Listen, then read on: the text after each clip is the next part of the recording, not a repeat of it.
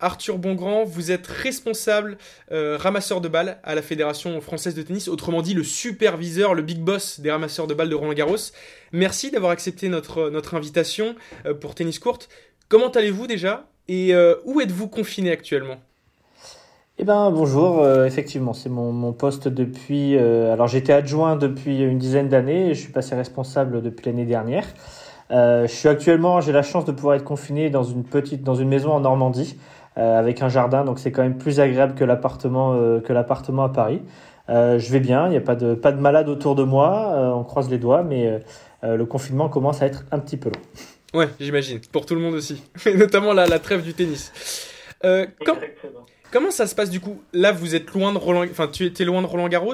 Est-ce que la Fédé travaille en télétravail justement? Ça s'est organisé euh, là-dessus? Exactement. Le, stade Roland Garros est euh, quasiment fermé à l'heure actuelle. Il y a quelques personnes euh, qui, qui, qui, peuvent travailler encore sur le, le stade, notamment le, euh, les jardiniers, les techniciens, quelques personnes des travaux, euh, puisque les travaux ont été en partie arrêtés, mais continuent globalement dans le, dans le stade à, à petit niveau.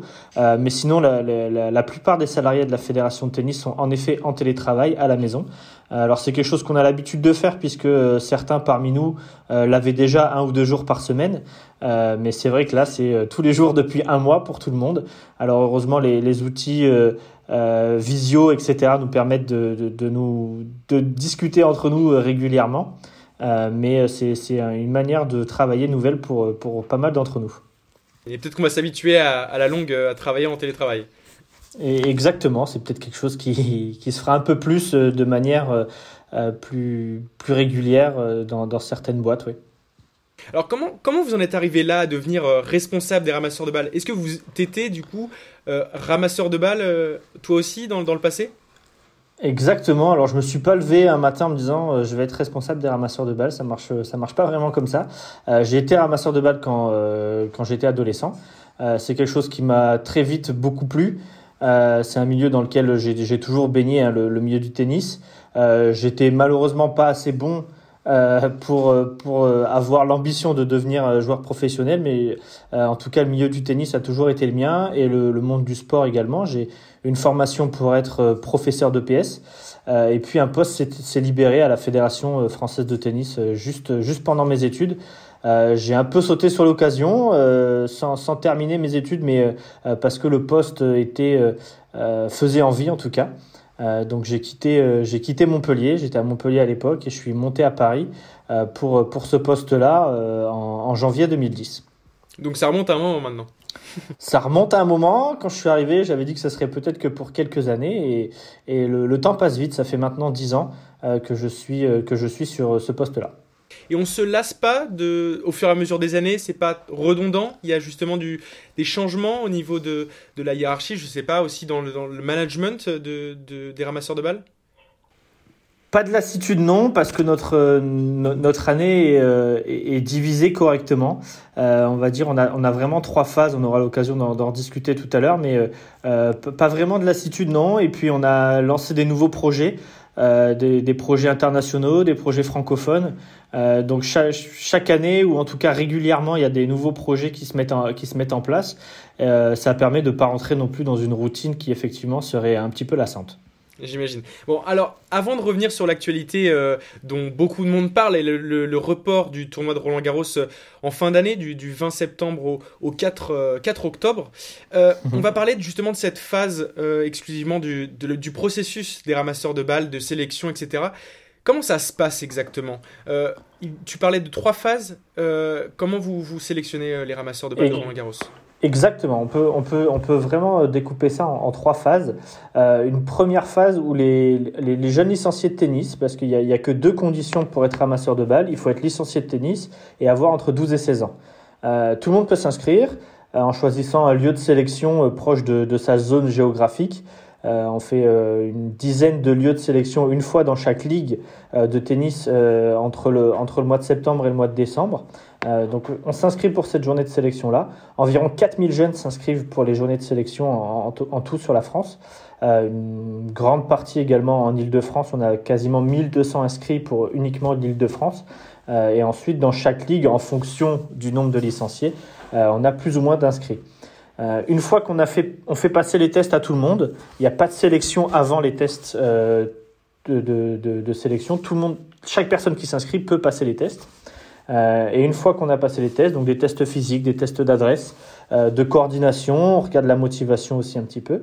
Euh, chaque jeune passe une demi-journée auprès de nos encadrants, de nos évaluateurs, et on sélectionne à peu près 10% de, des jeunes, donc 450 à peu près sur la France, pour participer à la deuxième stage, à la deuxième phase, pardon, qui sont les stages de formation.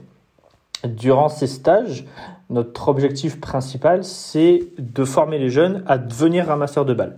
Euh, donc on va leur apprendre un peu tous les, rudiments du métier, entre guillemets, je mets des guillemets, du, du, ramasseur de balles.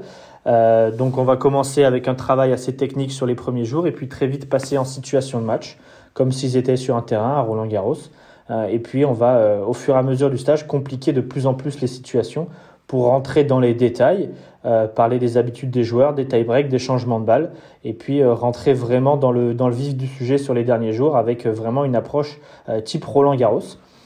une fois qu'on a formé tous ces jeunes, malheureusement on ne peut pas retenir tous les jeunes pour le, pour le tournoi, et donc on va en retenir 260 pour le tournoi de Roland Garros. Ah, donc il y a encore un gros écrémage euh, entre Il y a encore un bon écrémage durant les, durant les stages, en effet, qui est moins important que les sélections, mais quand même euh, qui, est, relativement dur parce que les jeunes sont de plus en plus proches de Roland Garros. On leur en parle beaucoup. Euh, durant les stages, on est vraiment cinq jours en immersion complète avec eux. Donc ça nous permet nous aussi de bien les connaître d'un point de vue du comportement. Euh, c'est quelque chose qui est, important pour nous parce qu'ensuite, quand ils sont 260 pendant le tournoi, on ne peut pas faire la police euh, avec tout le monde tous les jours. Donc, on essaie vraiment d'avoir des jeunes qui, euh, qui se tiennent à corps, on va dire, ou en tout cas qui respectent les quelques règles qu'on donne. Et ensuite, la troisième phase, c'est pendant le tournoi, où là, c'est de la gestion humaine, entre guillemets, du, management de, de 260 jeunes ramasseurs de balles et de 40 encadrants. Donc en plus euh, d'être bon ramasseur, il faut être euh, bon humainement, si j'ai bien compris. Il faut être, faut être exemplaire. C'est un, peu l'idée. C'est un peu l'idée. Alors euh, on n'est pas non plus, on n'est pas non plus alarmé et on n'est pas, on veut pas que les, que les enfants un petit peu cachent leur personnalité, mais l'idée c'est quand même qu'ils voilà, qu'ils apprennent à respecter les quelques règles euh, qu'on fixe parce que euh, parce que c'est compliqué de faire la police dans un stade euh, qui est très grand avec 260 jeunes jeunes ados. C'est voilà, c'est pas facile. j'imagine, j'imagine. une fois, comme tu l'as dit, il y a beaucoup de, de jeunes, enfin la, majorité des jeunes viennent vient de, de, de la région parisienne et de France. ça se ressent aussi dans l'effectif final? Il y a une majorité aussi de, de franciliens? Alors, il y a une majorité. Euh, en, fait, la, répartition est assez bien faite en fonction du nombre de licenciés dans chaque ligue. On a, on va dire, entre, sur 260, on a entre 70 et 80 ramasseurs d'Île-de-France euh, qui, sont, qui sont présents pendant le tournoi. Et ensuite, la répartition est globalement bien faite en fonction des ligues. Euh, alors, il y a des ligues qui sont, on va dire, un peu plus moteurs que, que d'autres.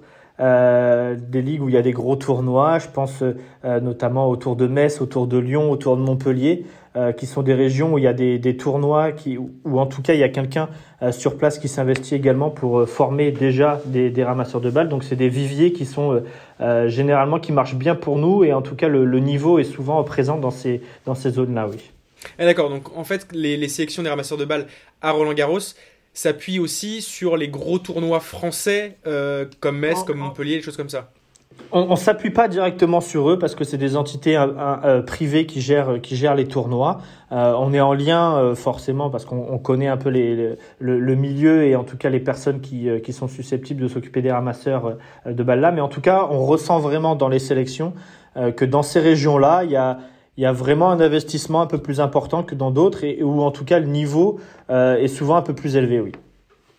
Bon, pour revenir sur cette phase de tournoi, la sélection maintenant, on l'a compris, c'est très sélectif déjà, mhm. euh, mais ça doit être intéressant à faire. Euh, comment, qu'est-ce qu'une journée type pour un ramasseur de balles quand il arrive à Roland Garros du début à la fin de la journée? Alors, les, journées sont assez intensives euh, puisqu'ils arrivent généralement entre 1h et 1h30 avant le début des matchs. Euh, donc, si les matchs commencent à 11h, ça fait une arrivée euh, au stade à 9h30 pour se préparer, faire l'échauffement, regarder son attribution de cours, etc. Et chaque jour, les enfants sont attribués à un terrain. et ils passent la journée sur ce terrain-là. Donc soit ils sont chanceux et c'est un terrain où les matchs vont aller plutôt vite euh, avec euh, peut-être un abandon et un match euh, assez rapide et ils vont terminer leur journée un peu plus tôt que les autres. Soit ben, c'est une grosse journée et puis ils ont un ou deux matchs en, en 5-7 et la journée peut s'éterniser un petit peu. Jusqu'à l'année dernière, il n'y avait pas de lumière à Roland Garros donc à 21h30 quoi qu'il arrive, on stoppait les matchs à partir de l'année prochaine, enfin, ou en tout cas à partir du mois de septembre, le, euh, le deal sera un petit peu différent puisqu'on va pouvoir euh, pousser un peu les matchs un peu plus tard que 21h30. Euh, mais les enfants sont attribués voilà, à un terrain, généralement deux ou trois équipes sur le, sur le cours qui font des rotations toute la journée. ils sont encadrés par un adulte qui est au bord du cours avec eux également toute la journée. Et cet adulte est en charge de l'encadrement des jeunes avant tout sur le terrain et également de ce qu'on appelle la partie évaluation. Euh, qui va nous permettre euh, tout au long du tournoi de pouvoir donner des petites notes, des petites appréciations à, tous les jeunes et pour avoir notre objectif final qui est de sélectionner les 18 meilleurs euh, pour ramasser les deux finales du, de la fin du tournoi. Donc dans le tournoi, il y a aussi une, une nouvelle sélection où il faut être... Enfin, faut être toujours à l'affût. La moindre faute est revue aussi. Après, par exemple, s'il y a une boulette qui est faite pendant un match, on en parle après avec l'élève ou avec le avec l'élève je veux dire mais avec le ramasseur ça marche aussi l'équipe oui oui en, effet c'est euh, c'est vrai qu'on essaie de, de, former les jeunes à toutes sortes de situations possibles mais euh, euh, on n'est pas sur le terrain avec eux. notre, notre vrai objectif, c'est qu'ils soient le plus autonomes possible quand ils sont sur le terrain.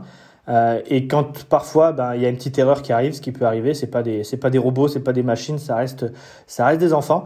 Euh, donc quand il y a une erreur, l'idée c'est de ben, d'en parler bien évidemment avec le avec le jeune et puis de d'en parler avec tout le groupe pour que si la même situation arrive une autre fois, la même erreur ne se reproduise pas une deuxième fois. Euh, on garde aussi quelques vidéos qu'on passe en stage l'année d'après euh, pour montrer quand il y a eu des petites erreurs. Euh, je pense là rapidement à par exemple quand ils ont euh, enlever le let au premier service euh, chez les juniors.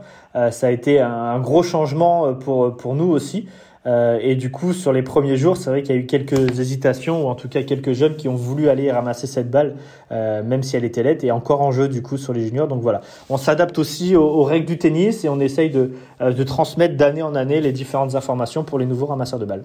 Donc le processus vidéo, vous vous en servez aussi. C'est pas uniquement, je sais pas, quand on est au foot, en tennis et pour les ramasseurs de balles, on s'en sert pour revoir les, Exactement. Alors à, à, à, toute petite échelle, on va pas parler tactique sur blanc ou des choses comme ça, mais en tout cas, ça leur permet aux jeunes de visualiser ce qui peut se faire sur le terrain euh, et d'essayer de, ce qu'on leur dit, c'est de se mettre dans cette situation-là et de se dire, bah, est-ce que j'aurais fait la même chose ou pas.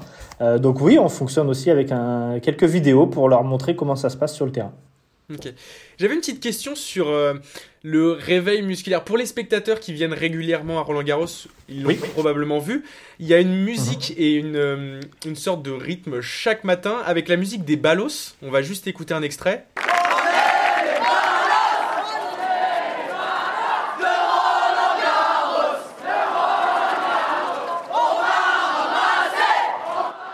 D'où vient cette, cette musique? Qui l'a créée et, et pourquoi? Alors, c'est, ça remonte à loin et ça remonte à même très loin puisque je, euh, de mémoire, cette chanson a été euh, initiée en 2004 euh, par, un, par un ramasseur de balles qui était plutôt fait sur le sujet. Et, durant les stages, on avait passé un film qui s'appelle Le plus beau des combats. qui est un film qui parle un peu de la ségrégation raciale dans, le football américain aux, États-Unis. et, dans ce film-là, il y a une chanson que l'équipe fait avant avant ses matchs. Euh, et ce jeune-là, ce ramasseur-là, avait voulu euh, euh, ben, retranscrire cette chanson au ramasseur de balles. Donc les paroles ont quand même globalement évolué en fonction des, années, des joueurs. Il y a eu des petits changements sur les, sur les paroles, mais l'idée de la chanson vient de, vient de ce film-là et de cette année-là surtout. C'est quelque chose qui marche plutôt bien. que ce soit pour les spectateurs qui sont là tôt dans le stade ou même pour les personnes qui, qui travaillent dans le stade, ça permet voilà de, de lancer la journée, ça marche très très bien avec les médias, bien évidemment, qui sont friands de venir filmer cette chanson du matin. et et je pense que si un jour on se pose la question de, de continuer à la faire ou pas, euh, l'organisation du tournoi nous, nous, nous dira de, de, continuer à la faire, bien évidemment, parce que c'est quelque chose qui, euh, qui fait vivre, le, en tout cas, le stade dans le matin sur le, sur le tournoi. En tout cas, c'est très intéressant. Je, je propose aux, enfin, aux, spectateurs, s'ils ont la chance d'y aller, d'aller un peu plus tôt au stade pour, euh, pour voir ce rythme, parce qu'il est, est, très marrant. Et, euh, Dès l'ouverture des portes, en effet, le, le, la chanson commence à l'ouverture des portes. Ouais, ouais. Euh, Petite question aussi dans, dans, ce, dans ce même registre, euh, par rapport aux tenues des, des, des, ramasseurs de balles, on sait qu'elles sont très attendues chaque année, et il y a souvent des articles qui sortent dans les médias. Est-ce que tu as ton mot à dire sur ces, sur ces, sur ces tenues, et qui les, qui les produit? Un designer derrière? Alors, c'est euh, le, le, service partenariat de la Fédération française de tennis euh, qui déjà décide, en tout cas, euh, négocier avec l'équipementier euh, des, des, ramasseurs de balles. Euh, alors il y a un équipementier un peu historique qui était, qui était Adidas sur ces, sur ces dernières années. Euh, on a changé d'équipementier depuis, depuis l'année dernière et cette année, pour la première fois, on aura Lacoste qui sera partenaire équipementier des ramasseurs de balles. Alors on a un an en avance à peu près le, le, le, le visuel des tenues. Euh, on donne quelques recommandations, mais qui sont plus des recommandations techniques euh, que vraiment sur le, la mode entre guillemets, puisque ça, on laisse le, euh, on laisse le travail euh, aux personnes de, de Lacoste qui sont euh, au, au, fait de, de ce qu'ils ont envie de produire en tout cas. voilà, on a juste quelques recommandations sur ben, il, il, nous faut un, un sweat à capuche par exemple, il nous faut un truc à, à, à, zip qui est plus pratique à enlever ou à remettre, il nous faut des poignées, il nous faut une casquette. voilà, c'est des petites choses comme ça où en tout cas on est euh, on donne quelques informations à Lacoste, mais ensuite c'est vraiment eux qui sont sur le design des tenues. Et du coup, plutôt content des, des dernières tenues ou pas?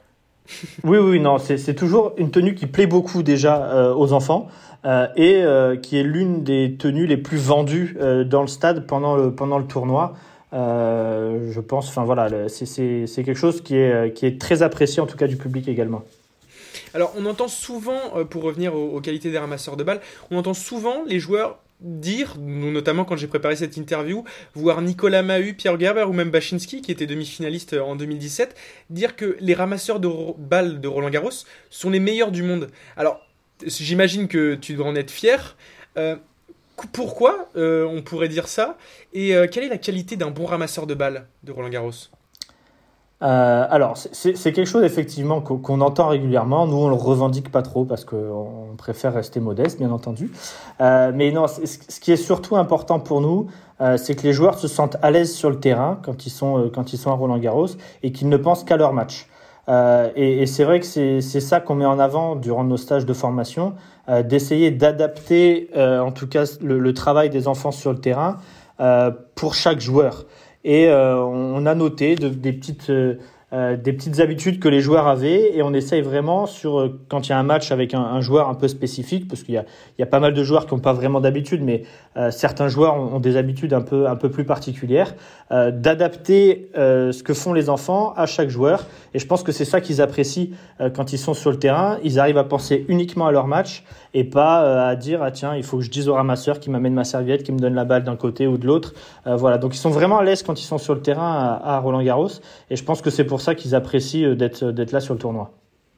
Et dans ces exigences euh, des joueurs, notamment, on, sait que euh, Rafael Nadal, il veut deux serviettes, par exemple. Enfin, je pense que uh -huh. tu, tu, tu, sais mieux que moi toutes ces choses-là et ces exigences.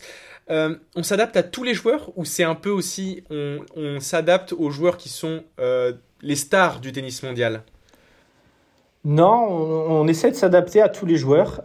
certains ont vraiment des habitudes qu'on arrive à, à, déceler très vite euh, en regardant à la télé sur d'autres tournois ou des choses comme ça, mais euh, on, on, voit forcément un peu plus les grands joueurs à la télé, donc c'est plus facile de, de, se rendre compte que Nadal il veut euh, il veut deux serviettes, euh, mais ce que ce que les gens arrivent peut-être pas à voir, c'est que euh, Nadal il prend aussi euh, toujours deux balles d'un côté, une balle de l'autre côté, et qui relance la troisième balle toujours du même côté. Et ça, quand on n'est pas vraiment, enfin ou en tout cas quand on quand on n'a pas touché de proche au ramasseur de balles, c'est quelque chose qu'on fait pas forcément attention, euh, dont on fait pas forcément attention. Euh, Stan Wawrinka, par exemple, qui veut toujours 6 balles quand il commence un jeu pour regarder toutes les balles avant de choisir les deux balles avec lesquelles il va servir. Euh, voilà, il y a, différentes, différentes choses. Il y a pas mal de joueurs qui prennent qu'une seule balle au service, donc s'ils font faute sur le, premier service, il faut tout de suite réagir pour leur donner leur deuxième. voilà, c'est des petites choses comme ça qui sont un peu inhérentes à chaque joueur, mais où on essaye, nous, de pas faire de différence entre Rafael Nadal ou le centième joueur mondial. D'accord. Ton, ton, rôle pendant ce tournoi, euh, parce que tu as l'air vraiment au fait sur euh, ces petits détails et, euh, assez professionnel là-dessus, j'imagine, et c'est aussi pour ça que ça marche aussi bien les ramasseurs de balles à Roland Garros. Que, quel est ton rôle pendant ce tournoi? Tu chapotes un peu toutes les équipes, des, des, de, fin, chaque superviseur de ramasseurs de balles, ou alors tu es vraiment un peu dans l'organisation, dans un peu à l'écart et tu es, je sais pas, quelle est ta fonction pendant, ce, pendant cette quinzaine? Alors c'est assez, euh, assez souple, on va dire, entre guillemets. Euh, J'ai d'abord à, à, gérer une équipe de, de 40 encadrants euh, qui sont eux-mêmes gérés par trois superviseurs. Euh, donc on est en lien assez proche tout, toute la journée euh, par talkie-walkie, par téléphone, etc. Euh, donc c'est de la gestion de planning, c'est de la gestion de, euh, c'est de la vraie, c'est de la vraie gestion humaine. Euh, malheureusement, je suis obligé de me détacher un petit peu des du terrain et des ramasseurs de balles parce que je laisse ça aux encadrants et aux superviseurs. parce que ça me prendrait aussi, enfin, ça, ça serait pas jouable tout simplement. J'essaye de quand même aller faire un tour au moins une fois par jour sur quelques terrains pour euh, bah, que les enfants me voient, pour moi aussi euh, rester proche proche du cours parce que c'est toujours quelque chose qui m'a intéressé. Euh, mais je suis aussi en lien avec euh, l'organisation du tournoi, le juge arbitre euh, quand il y a des demandes spécifiques. Voilà, donc c'est on fait partie vraiment inhérente de l'organisation du tournoi, de la direction sportive de la Fédération française de tennis, et on travaille un peu tous ensemble. Mais je suis obligé de me détacher un peu du terrain pendant le pendant le tournoi, malheureusement, oui. J'imagine. Euh, et du coup, peut-être question un peu bête, même si je pense que ça, ça, ça prend du temps de, de former euh, les, les, enfin, les sélections, etc. Mais -hmm. le lendemain de finale, tu prends des vacances ou alors c'est tout de suite au charbon le lendemain et on, on reprend, une année, euh, on reprend une année complète? Non, c'est vrai que l'année est assez bien organisée. Euh, après le tournoi, on va dire qu'on prend toujours euh, deux trois semaines pour euh, pour ranger, pour débriefer, euh, pour préparer déjà un petit peu les inscriptions de l'année suivante. Euh, et ensuite, à part cette année, mais normalement l'été est plutôt tranquille euh, et on reprend une année complète à partir du, du mois de septembre. Mais euh, euh, voilà, c'est vrai qu'on on, on travaille pas mal de week-ends.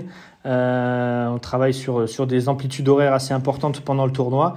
Euh, donc il faut aussi qu'il y ait une rétribution et qu'il y ait un, petit avantage à pas trop travailler l'été. Ok. Euh, justement, on va parler de, ce de ce bouleversement cette année dans les médias et le calendrier ATP est, bien entendu bouleversé avec avec euh, cette épidémie du, du, coronavirus. La FFT a annoncé euh, le report du tournoi du 20 septembre au 4 octobre, donc une semaine Exactement. après, après l'US Open. Euh, mais bon, même si ça reste, je pense que ça dépendra encore beaucoup de, de, de l'évolution de, de, la pandémie. Même pour vous, vous devez rester uh -huh. aussi très, très au fait de, de, cette, de cette pandémie. Comment ça se passe, vous, pour les sélections? Ça doit bouleverser toutes les sélections? Est-ce que certains élèves, enfin certains ramasseurs ont déjà annoncé qu'ils ne pourraient pas revenir en septembre, par exemple? Est-ce que vous avez des nouvelles là-dessus? Alors déjà, on va croiser les doigts qu'on puisse faire le tournoi. Euh, c'est une première chose parce que c'est euh, euh, important pour la fédération de tennis, c'est important pour le tennis en France tout simplement que ce tournoi ait lieu. Donc on espère vraiment qu'on puisse d'ici le mois de septembre organiser ce tournoi-là. on a dû nous décaler, on, on avait encore deux stages de formation qui étaient prévus pendant les vacances scolaires du mois d'avril. ces stages ont été bien évidemment reportés euh, à une date ultérieure. On n'a pas encore exactement la date, mais on risque de faire ces stages-là euh, courant du mois d'août. Euh, donc j'espère déjà qu'on pourra les faire. J'espère que les jeunes, euh, ou en tout cas la majorité des jeunes, pourront se rendre à ces stages de formation-là. Et ensuite, effectivement, le, tournoi qui va arriver assez vite après la rentrée scolaire. alors, de toute façon, les enfants pour le tournoi ratent trois semaines d'école avec la semaine des qualifications et les deux semaines du tableau final. Je suppose que c'est quand même plus facile de rater l'école au mois de mai euh, qu'au mois de septembre. Euh, donc on est un petit peu inquiet sur, euh, sur ça. Euh, J'ai pas eu de mail pour l'instant des parents ou des enfants pour, euh, pour nous annoncer que, euh, que malheureusement ils ne pourraient pas se présenter en tant que ramasseur de balles pour le mois de septembre. je croise les doigts, mais c'est quelque chose de toute façon qui, on trouvera toujours des ramasseurs de balles pour Roland Garros. On trouvera des jeunes qui nous diront oui, ou en tout cas où les parents seront d'accord. mais c'est vrai que le, que c'est pas la même organisation. il va falloir s'adapter. Alors c'est souvent un mot qui revient dans, dans l'événementiel ou en tout cas quand il y a des, euh, des, événements un peu particuliers comme ça, c'est qu'on doit s'adapter. Euh, l'essentiel, c'est qu'on puisse rejouer au tennis assez rapidement et qu'on puisse organiser bien évidemment ce tournoi de Roland Garros. Voilà, et je pense que le mot adaptation résume parfaitement la situation que nous vivons. Merci Arthur Bongrand d'avoir répondu à nos questions. J'espère que cette interview aura permis à nos auditeurs de mieux comprendre le fonctionnement euh, des ramasseurs de balles de Roland Garros. Et puis j'espère aussi que le, tournoi de Roland Garros 2020 se tiendra bien en, septembre prochain et que l'épidémie du coronavirus sera derrière nous. Cette interview touche à sa fin, mais Tennis Court se poursuit sur l'ensemble de nos réseaux sociaux, Facebook, Instagram et Twitter. Donc n'hésitez pas à aller jeter un coup d'œil. D'ici là, je vous souhaite une très bonne journée et vive le tennis.